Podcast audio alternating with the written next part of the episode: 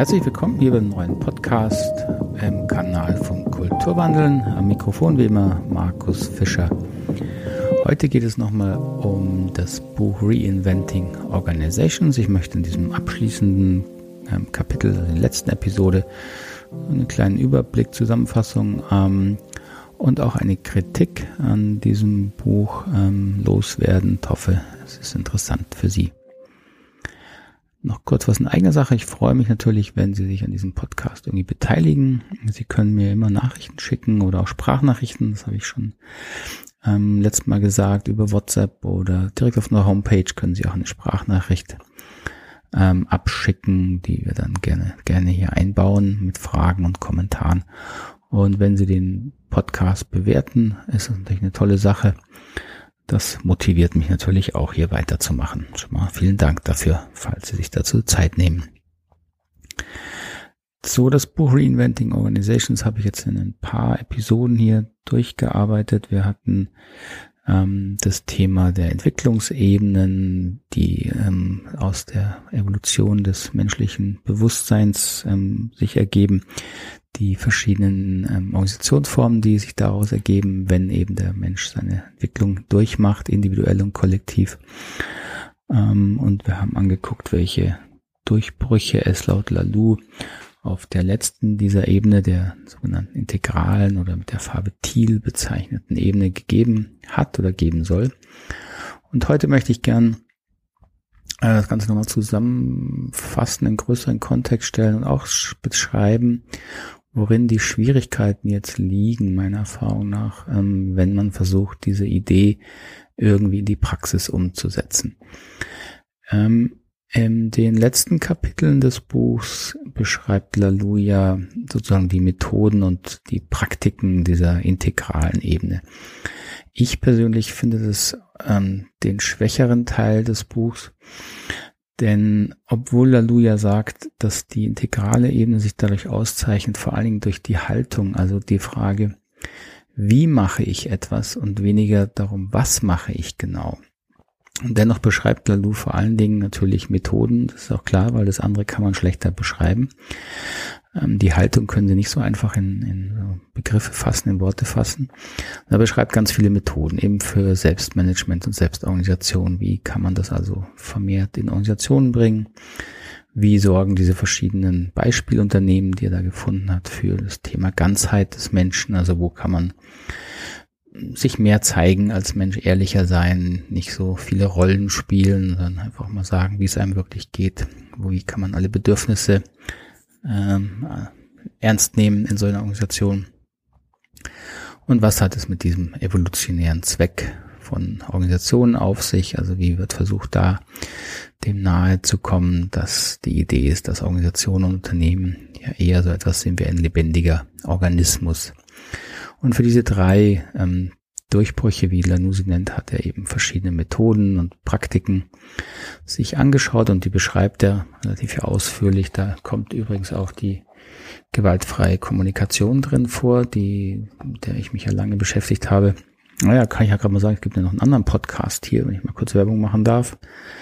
Ein Podcast für gewaltfreie Kommunikation und Persönlichkeitsentwicklung, der sich darauf spezialisiert.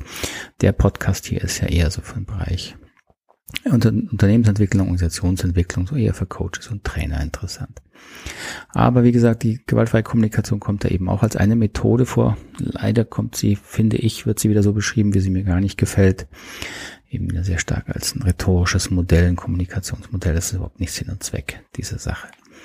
Aber das trifft ganz gut so die Kritik, die ich auch in diesem praktischen Teil habe, ähm, dass halt versucht wird, jetzt wieder äh, Tools zu entwickeln, Methoden zu entwickeln, die dann angeblich integrales äh, Bewusstsein, integrale Ebenen ausdrücken würden in Organisationen. Und da bin ich sehr, sehr skeptisch, dass das funktioniert. Und das zeigt äh, meiner Meinung nach auch die Praxis, ähm, wo eben völlig unterschätzt wird, wie beispielsweise Selbstorganisation man einführen kann, wie schwierig das ist äh, es ist auch völlig unklar, wie man Ganzheit leben soll im Unternehmen, ähm, was ja viele Einschränkungen bringt, wie man sich da natürlich zu verhalten hat. Und da dient man Kundenbedürfnissen äh, schon im Wesentlichen. Äh, und dann hat der, der Mensch eben natürlich seinen Platz, aber er wird auch begrenzt. Also da ist sehr, sehr viel Unklarheit drin aus meiner Sicht. Und ich würde gern hier jetzt nur kurz drauf eingehen, wie man das Buch von Lalou eben äh, auch aus meiner Sicht missverstehen kann und falsch verwenden kann oder wo auch die Grenzen liegen. Dafür kann man ganz gut dieses ähm, Entwicklungsmodell nehmen, was Lalou ja selber auch verwendet, eben diese Entwicklung von über eine konformistische, was ja mit der Farbe Blau beschrieben wird, häufig konformistische Ebene zur rationalen Ebene, die ja, orange Ebene, die pluralistische grüne Ebene und dann die äh, integrale, eben Thiele Ebene. Und wenn man so ein Buch eben in die Hand kriegt oder in einem, äh, einem Unternehmen sozusagen so ein Buch gelesen wird, dann ist, muss klar sein, das wird natürlich auch aus der jeweiligen Entwicklungsebene heraus äh, gelesen, verstanden und versucht umzusetzt, umzusetzen. Und daran erkennt man dann sehr schnell, wo auch die Schwierigkeiten liegen. Also beispielsweise ein stark konformistisch geprägtes Unternehmen, also ein hierarchisch sehr stark strukturiertes mit klaren Regeln und Normen ähm, ausgestattetes Unternehmen oder Organisation wird mit dem Buch von Lalou natürlich massive Schwierigkeiten haben im Großen und Ganzen. Also denken Sie an eine Verwaltung, wo starke äh, Regeln, Normen, Denken herrscht, an Kliniken, wo äh, sehr rigide Hierarchien herrschen, an die Kirche und so weiter. So, jetzt nehmen wir mal an, dort, das gibt's ja immer, sind einige aufgeweckte Geister, die dann das Buch in die Hand bekommen und jetzt äh, es umsetzen möchten. Und dann kann man, ohne ins Detail zu gehen, sehr klar vorhersagen, dass diese Organisation natürlich komplett überfordert sein wird, auch nur ansatzweise die Ideen aus diesem Buch umzusetzen. Warum? Aus dem Verständnis von Entwicklungsebenen heraus kann man das sehr leicht vorhersagen, denn man kann Entwicklungsebenen nicht überspringen. So, wenn jetzt eine konformistische Organisation quasi versuchen würde, äh, sich zu einer integralen Organisation zu machen, müsste sie, lassen mir rechnen, drei Entwicklungsstufen überspringen. Und das ist schlicht unmöglich. das ist einfach schlicht unmöglich. Ähm, Entwicklungsstufen zeichnen sich eben dadurch aus, dass man sie nacheinander durchlaufen muss, weil jede ihre eigenen Errungenschaften und Herausforderungen hat, die man selber bewältigen muss, sei es individuell aber eben auch äh, in einer Organisation. Und eine konformistisch geprägte Organisation muss eben erstmal einen, sagen wir, einen rationalen Herangehensweise an ihren Unternehmensgegenstand finden. Sie muss wahrscheinlich sehr viel mehr Effizienz in Prozesse bringen. Sie muss, wenn sie sich weiterentwickeln will, unnötige Strukturen und Hierarchien abbauen, die eben historisch entstanden sind und so weiter. Und dann ist sie erstmal auf einer rationalen Ebene ja, einer rationalen Ebene, einer effizienzgetriebenen Ebene und immer noch weit davon entfernt sich, entfernt, sich auf einer tiefen, integralen Ebene zu befinden.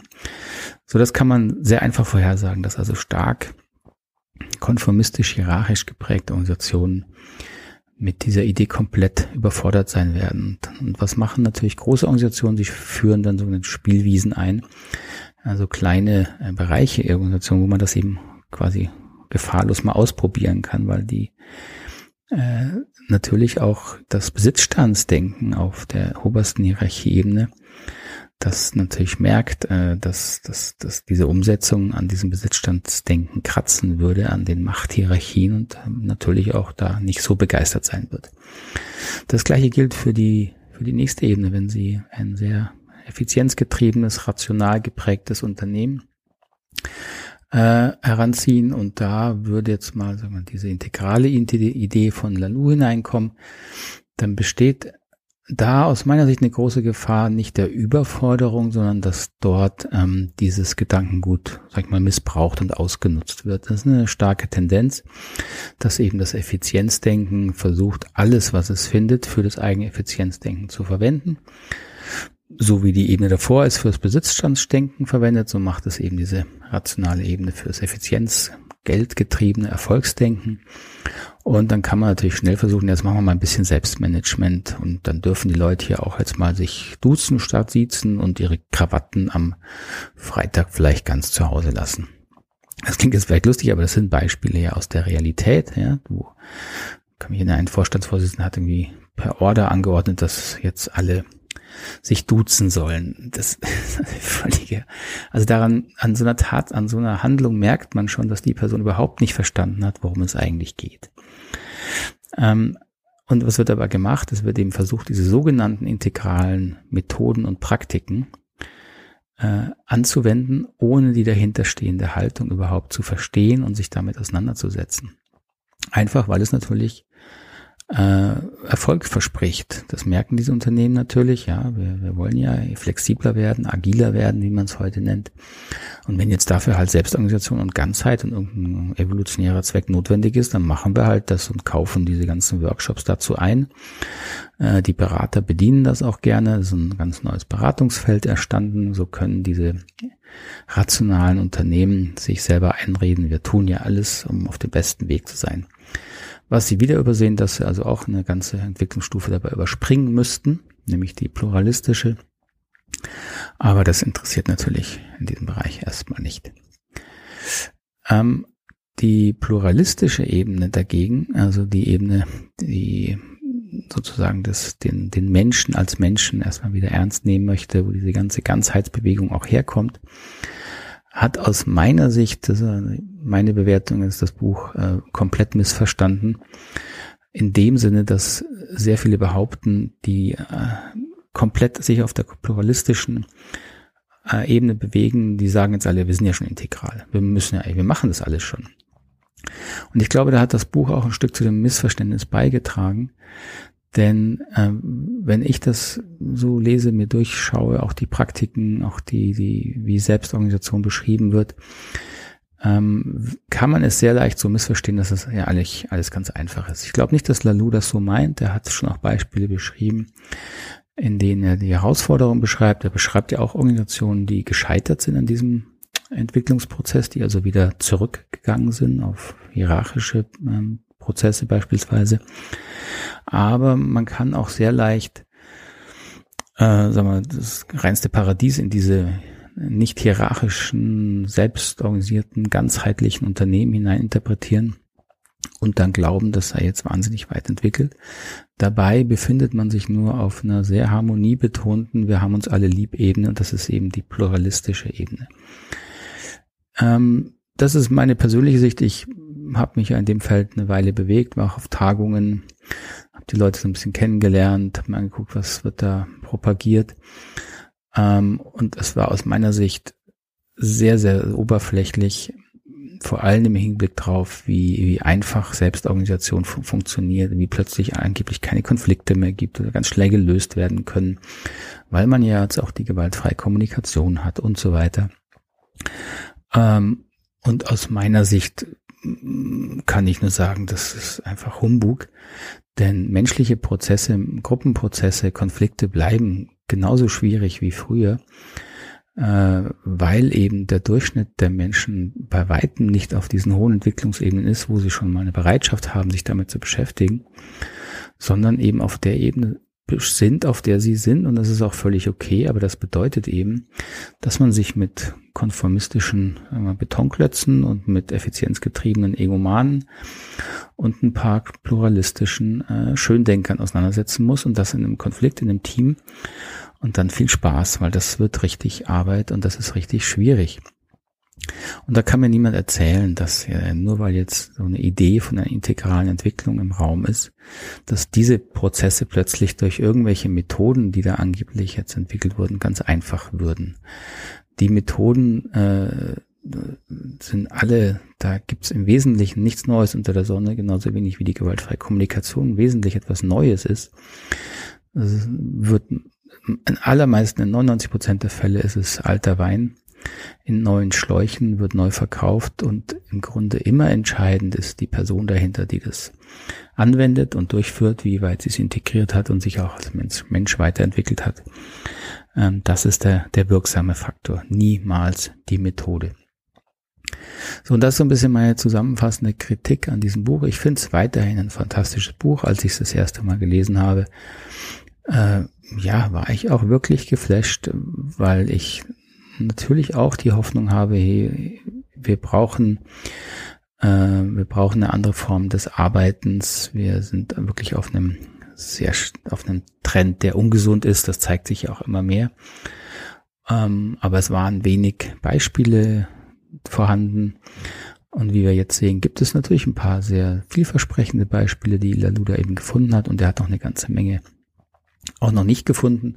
Beispielsweise ein Bereich, der, der mich gewundert hat, das habe ich ihm auch geschrieben, das hatte er irgendwie überhaupt nicht auf dem Schirm, ähm, ist das große Feld der Unternehmen, die aus der ähm, Anthroposophie kommen, dieser Theorie, ähm, die aus meiner Sicht in vielen Bereichen die, die größte Erfahrung haben, weil sie das eben schon seit fast 100 Jahren äh, betreiben. Diese, diese Praxisbeispiele und die Erfahrung, die da drin steckt, hat er leider komplett, weiß nicht, ob bewusst oder unbewusst, auf jeden Fall hat er sie nicht in seinem Buch. Und das wäre sicher auch nochmal wertvoll, da einzugucken, wie diese Unternehmen, die ja sehr erfolgreich am Markt tätig sind, ähm, einfach diese Prozesse auch, äh, die Entwicklung durchlaufen haben, was die für Erfahrungen gemacht haben. Also da gibt es noch viel zu tun und das, deswegen finde ich es weiterhin toll, dass das Buch entstanden ist. Ähm, und es hat natürlich wie alles auch seine Begrenzungen und die Fragen, die dann neu daraus entstehen. Aber das ist ja auch völlig in Ordnung und gut so. Gut, das war so meine abschließende Kritik zu ähm, Reinventing Organizations. Würde mich freuen, wenn Sie sich melden hier mit Fragen, Kommentaren, wie gesagt. Auch zu weiteren Themen. Äh, die Themen werden wir nicht ausgehen. Da habe ich noch ganz, äh, ganze Menge hier auf meinem Blog. Aber mich interessiert natürlich auch, was interessiert Sie? Ähm, was, auf, was hätten Sie denn Lust, mal eine Episode hier zu hören? Dann bedanke ich mich äh, für die Aufmerksamkeit, wünsche Ihnen alles Gute noch und bis zum nächsten Mal. Tschüss.